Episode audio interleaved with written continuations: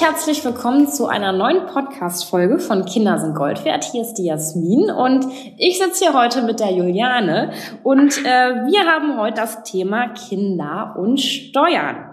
Ja, äh, dann würde ich direkt einmal das Wort an Juliane abgeben. Vielen Dank, dass du heute da bist. Äh, ja, stell dich mal kurz vor. Wer bist du? Was machst du?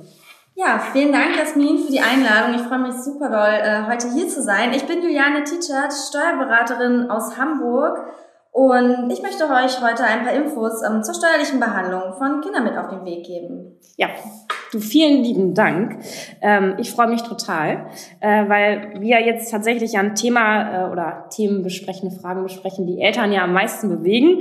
Denn Kinder kosten ja auf der einen Seite echt äh, viel Geld. Also wir investieren ja in die Zukunft unserer Kinder. Da kommen ja mal über die Jahre inklusive Ausbildung und Studium so roundabout 200.000 Euro zusammen, je nachdem, was ja unsere Kinder dann alles so vorhaben in Zukunft. Ähm, und äh, da stellt man sich natürlich die, als Eltern die Frage, dass, äh, ja, wie geht man da eigentlich mit um? Was haben denn eigentlich Kinder für unsere Steuererklärung äh, ja für eine Bedeutung? Genau. Zunächst möchte ich einmal ganz kurz sagen, was sind äh, Kinder überhaupt im steuerlichen Sinne? Denn wie könnte es anders sein in Deutschland? Das ist natürlich gesetzlich klar geregelt. Was sind Kinder? Natürlich fallen darunter die leiblichen Kinder, aber auch Pflege- und Adoptivkinder können als Kinder im Steuerrecht berücksichtigt werden. Ähm, so ab dem Monat, wo sie lebend geboren wurden, ganz grundsätzlich bis zu dem Monat, wo sie ihren 18. Geburtstag feiern. Hier gibt es natürlich auch Ausnahmen, dass Kinder unter anderem auch bis zum 25. Lebensjahr berücksichtigt werden können, wenn sie zum Beispiel sich in Berufsausbildung oder noch im Studium befinden. Um Kinder bei den Eltern in der Steuererklärung berücksichtigen zu können und die Kosten absetzen zu können, gibt es ganz viele verschiedene Möglichkeiten. Unter anderem gibt es den sogenannten Kinderfreibetrag und auch einen Ausbildungsfreibetrag. Der beträgt pro Kind pro Jahr 3.194 Euro derzeit. Und bei zusammen veranlagten Eheleuten oder auch Lebenspartnern wird der sogar verdoppelt, sodass wir äh, knapp 6.400 Euro im Jahr an Kosten absetzen können. Diese, dieser Freibetrag soll im Prinzip ja so ein bisschen die Kosten abbilden, die ähm, einfach entstehen, wenn man ein Kind hat und ja, einfach so eine kleine Vergünstigung sein für die Eltern. Hier muss man jedoch beachten, dass das monatlich gezahlte Kindergeld dort angerechnet wird. Aber das Finanzamt führt tatsächlich bei jeder Einkommensteuerveranlagung eine Vergleichsrechnung durch, ob dieser Kinderfreibetrag oder eben das Kindergeld in diesem Jahr für dieses Paar am, ja, am günstigsten ist. Ähm, eine weitere Entlastung gibt es auch für Alleinerziehende, den sogenannten Entlastungsbetrag für Alleinerziehende. Hier ist es ganz wichtig, dass man wirklich alleinerziehend ist, das heißt alleine im Haushalt lebt mit seinem Kind oder Kindern. Ähm, es darf keine weitere erwachsene Person im Haushalt gemeldet sein, weil einfach impliziert wird, dass sobald eine weitere erwachsene Person anwesend ist, sei es ein Freund oder eine WG oder sogar ein erwachsenes Kind, dass die sich an den Haushaltskosten und auch an den Unterhaltskosten beteiligen. Ob das wirklich so ist, sei jetzt mal dahingestellt, aber der Gesetzgeber geht einfach davon aus. Dieser Entlastungsbetrag beträgt für das erste Kind 4.008 Euro, was schon echt eine Menge Geld ist. Das wurde jetzt auch im Rahmen der ganzen Corona-Maßnahmen erhöht. Und für alle weiteren Kinder ist es ein wenig äh, ja, weniger. Man kann diesen Entlastungsbetrag auch monatlich bereits berücksichtigen in der äh, Lohnabrechnung, sodass man weniger Lohnsteuer zu zahlen hat. Hierfür müssten Alleinerziehende einfach in die Steuerklasse 2 wechseln. Und so hätte man direkt schon mehr Netto vom Brutto und das ist ja eigentlich eine ziemlich coole Sache. Ähm, ja, weiter gibt es ja auch ganz viele Betreuungskosten, die so anfallen für Kinder. Also sei es Kindergarten oder auch Schulgeld für Privatschulen. Diese Kosten können unter anderem als Sonderausgabe abgesetzt werden. Also unter anderem Kosten für Kindergartenhort, Tagesbetreuung. Hier können zwei Drittel der Aufwendungen Kurz, also ich wollte dich jetzt gar nicht unterbrechen. Ähm, äh, magst du vielleicht auch noch ganz kurz erklären, was Sonderausgaben sind? Ja, äh, Sonderausgaben, genau. Also die ähm, Steuerberechnung muss man sich so vorstellen, man nimmt die Einkünfte der Eltern, die eigenen Kosten der Eltern, also seine Fahrtkosten, Homeoffice, Pauschale, was es nicht alles gibt.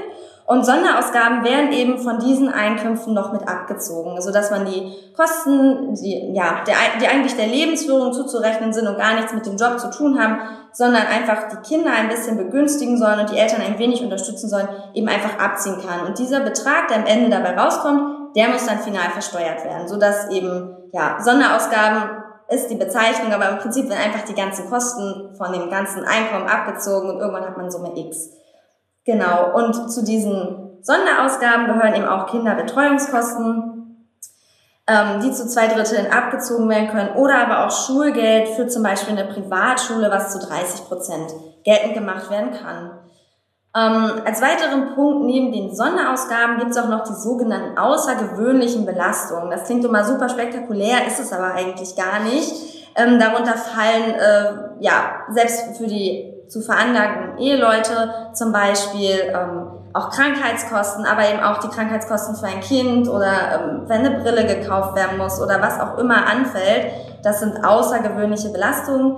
Ähm, es gibt aber auch für Kinder, die vielleicht schon volljährig sind, auswärtig untergebracht sind und in der Ausbildung sich befinden, die Möglichkeit, einen Pauschalbetrag von knapp 900 Euro im Jahr anzusetzen für Miete, Semestergebühren, was nicht alles so anfällt.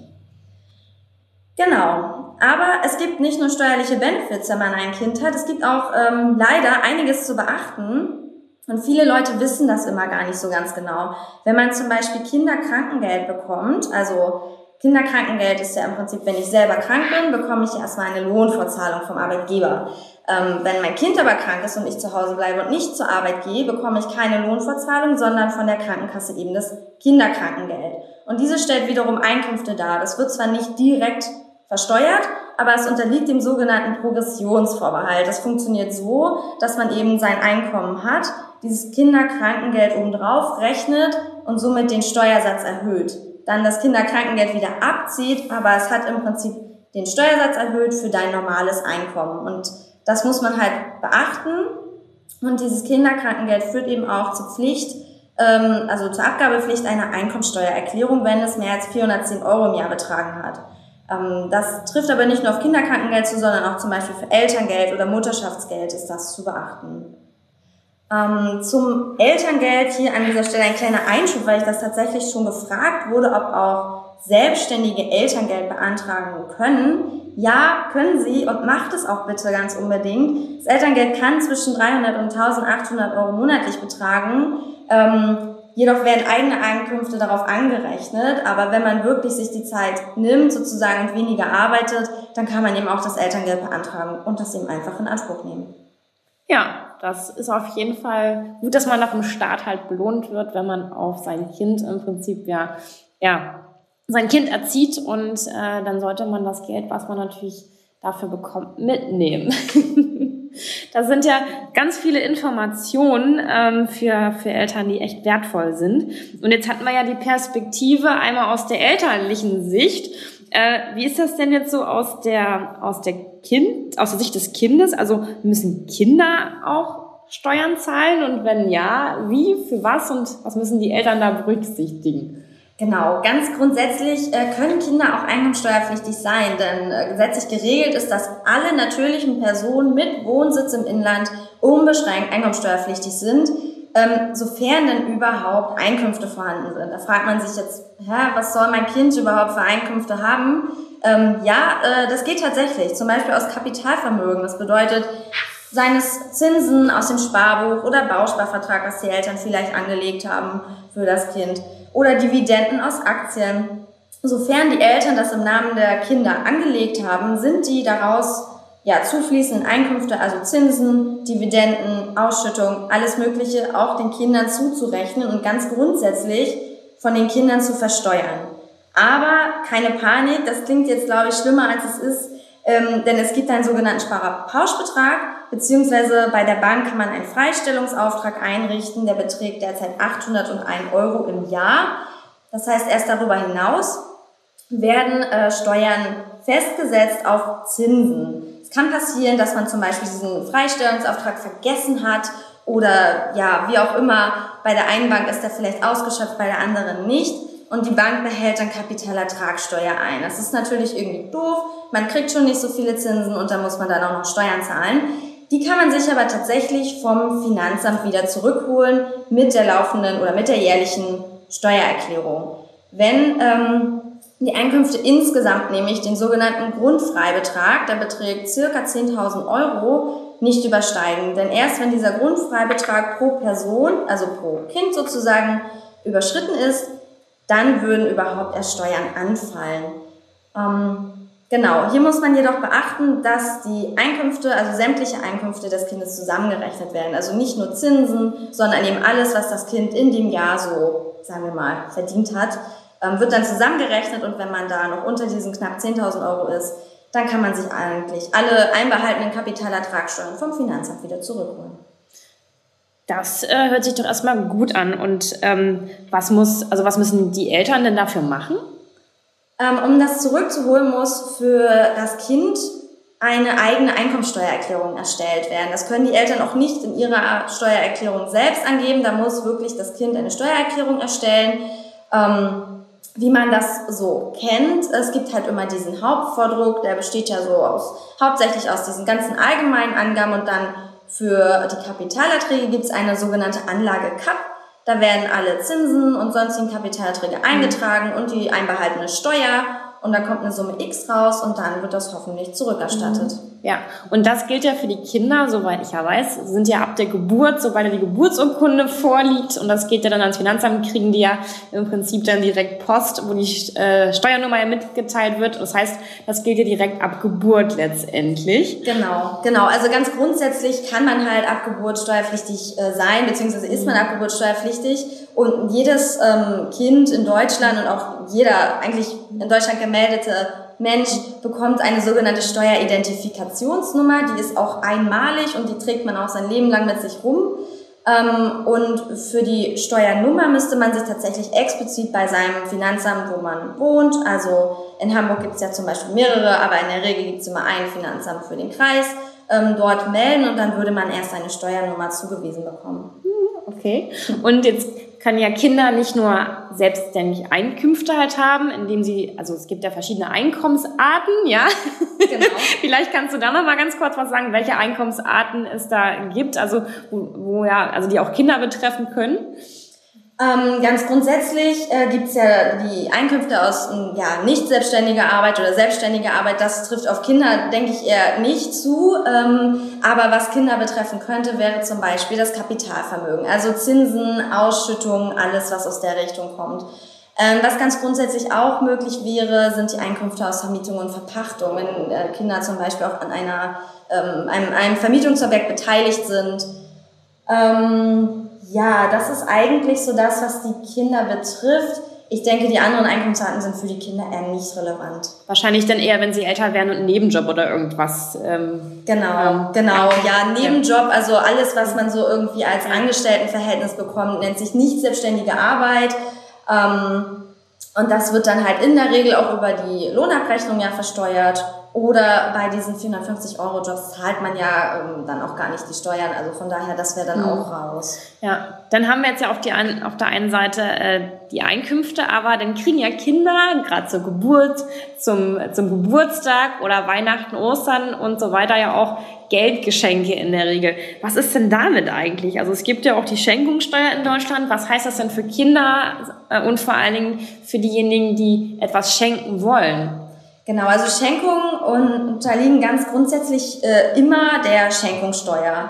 Ähm, aber das ist jetzt auch nicht so wild, denn nicht jedes Geburtstagsgeschenk oder Taschengeld oder was auch immer ähm, wird direkt der Schenkungssteuer unterworfen, ähm, sondern es gibt sogenannte Gelegenheitsgeschenke und die sind von der Steuer freigestellt. Spannend wird es erst bei, äh, bei der Schenkung von größeren Geldsummen oder wenn auch Immobilien dabei sind, denn für die Schenkung von Eltern an Kinder gibt es einen Freibetrag in Höhe von 400.000 Euro. Das klingt jetzt erstmal super viel, allerdings wird pro Schenkung immer in einen Zeitraum zurückgeblickt äh, von zehn Jahren und in diesen zehn Jahren dürfen diese 400.000 nicht überschritten worden sein. Das heißt, wenn es zum Beispiel mehrere Geldschenkungen gab oder wenn eine Immobilie übertragen wurde, dann kommt man doch sehr schnell auf diese 400.000 Euro und auch zu beachten ist, dass nicht nur Schenkungen damit reinzählen, sondern auch Erbschaften. Also da muss man schon diese 400.000 vielleicht ein bisschen im Blick haben. Ähm, alles, was da drunter liegt, wird nicht versteuert, aber sobald man diese 400.000 überschreitet, und da werden wie gesagt Schenkungen und Erbschaften auch zusammengerechnet innerhalb der letzten zehn Jahre, fällt halt auch Schenkung bzw. Erbschaftssteuer an. Und je nach Höhe der Schenkung, da gibt es so gestaffelte Steuersätze, sind das eben auch sieben bis zu 30 Prozent Steuern, die dann anfallen können. Also Obacht bei Schenkungen. Okay, aber zusammengefasst heißt das so Geburtstagsgeschenke, mal 25 Euro hier, mal 50 Euro da oder auch mehr von Oma, Opa und so weiter sind da jetzt ausgenommen. Genau, das ist da ausgenommen. Also wie gesagt, Gelegenheitsgeschenke sind ganz grundsätzlich steuerfrei. Ähm, alles, was irgendwie außergewöhnlich ist, sei es äh, in, von der Höhe her oder eben ja abseits vom Geburtstag und so weiter, ähm, muss man eben schauen, dass man diesen Betrag nicht übersteigt. Und ja, alles andere, da braucht man sich eigentlich erstmal keine Gedanken machen. Aber sollten wirklich größere Summen übertragen werden, dann muss man schon ein bisschen aufpassen. Okay, und was müssen die Eltern da beachten? Also findet das Finanzamt das selber raus? Muss man das melden oder wie ist das? Ähm, also gerade bei Grundstücken, Immobilien, da findet das Finanzamt das auch sehr leicht selber raus. Das wird ja auch gemeldet, beziehungsweise der Notar hat auch eine Meldepflicht, bei dem äh, die Grundstücksübertragung vorgenommen wird. Bei Geldbeträgen, ähm, ja, kommt es drauf an. Ähm, das Finanzamt hat jetzt ja natürlich nicht Einsicht in alle unsere Bankkonten oder auch in, ja, wenn wir Bargeld verschenken, das bekommen die natürlich so nicht mit. Es kann aber durchaus sein, dass da mal jemand drüber stolpert, sei es, wenn man eben doch mal einen Kontoauszug beim Finanzamt einreicht oder ähm, ja, weil einfach irgendeiner der Beteiligten das meldet oder irgendjemand, der es vielleicht mitbekommen hat. Also sollte man wirklich höhere Geldsummen verschenken, sollte man es auch definitiv melden. Okay, das gilt dann natürlich nicht nur für die Eltern, sondern ähm, ich vermute jetzt mal, bei Oma, Opas, Tanten, Onkels sind die Freibeträge einfach ein bisschen anders. Wo kann man das denn grundsätzlich auch nachlesen? Also Genau, also ähm, es gibt unterschiedliche Steuerklassen in der Erbschaft und Schenkungssteuer. Das ist äh, alles geregelt im Erbschaft- und Schenkungssteuergesetz. Und je nach Steuerklasse sind die Freibeträge halt unterschiedlich. Also von Eltern an Kinder beträgt das 400.000. Es gibt natürlich einen anderen Freibetrag von Onkel, Tante an Kinder oder von Großeltern an Kinder, äh, Enkelkinder dann in dem Fall. Ähm, genau, das müsste man dann im ja, speziellen Fall einfach nachlesen im Erbschaftssteuergesetz. Okay. Juliane, vielen Dank für diese total wichtigen Informationen.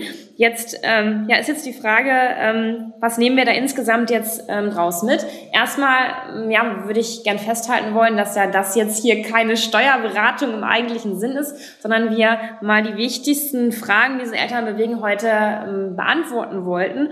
Und da würde ich dich mal so zum Abschluss bitten, mal so aus deiner Perspektive als Steuerberaterin und mit deiner Erfahrung, die du so hast, mal so die drei wichtigsten Tipps an Eltern äh, mal zusammenzufassen.